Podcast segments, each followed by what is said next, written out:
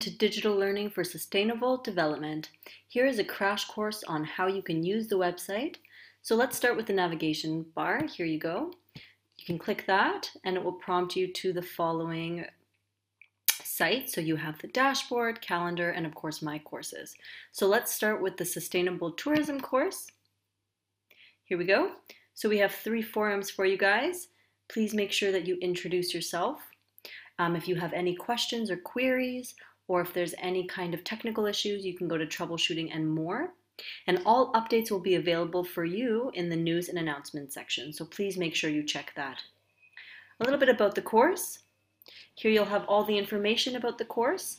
Um, you have a video from the director and a few words from the project manager, Daria Tazer.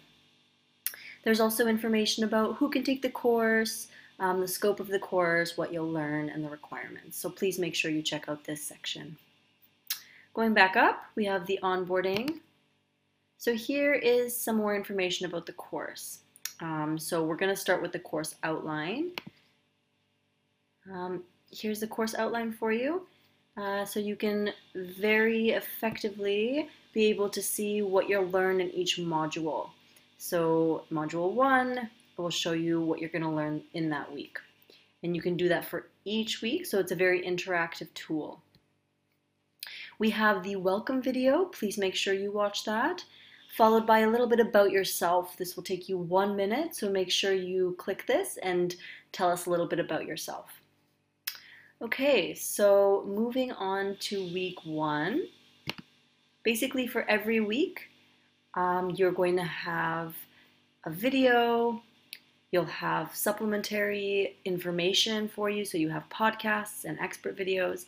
And then the main part is the training booklet. So please look for the green book and you'll click that, and that's where you'll get all your information for that week. In order to get your certificate, you're going to need to provide us with the deliverables for every week as well as the quizzes. So here's the deliverable for week one. You can either click on the discussion forum or you can go back up here, click on discussion week one, post your deliverables there. And so here will be a discussion thread by Daria. Make sure that you click that. And near the bottom, you can reply, and then you can write your discussion there.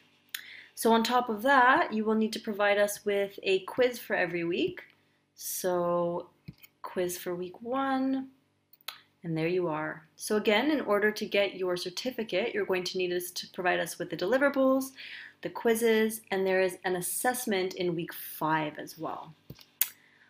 So again, if you have any questions or you want to get in touch with us, go to troubleshooting and more here. Otherwise, have fun exploring and learning, and we really look forward to meeting you.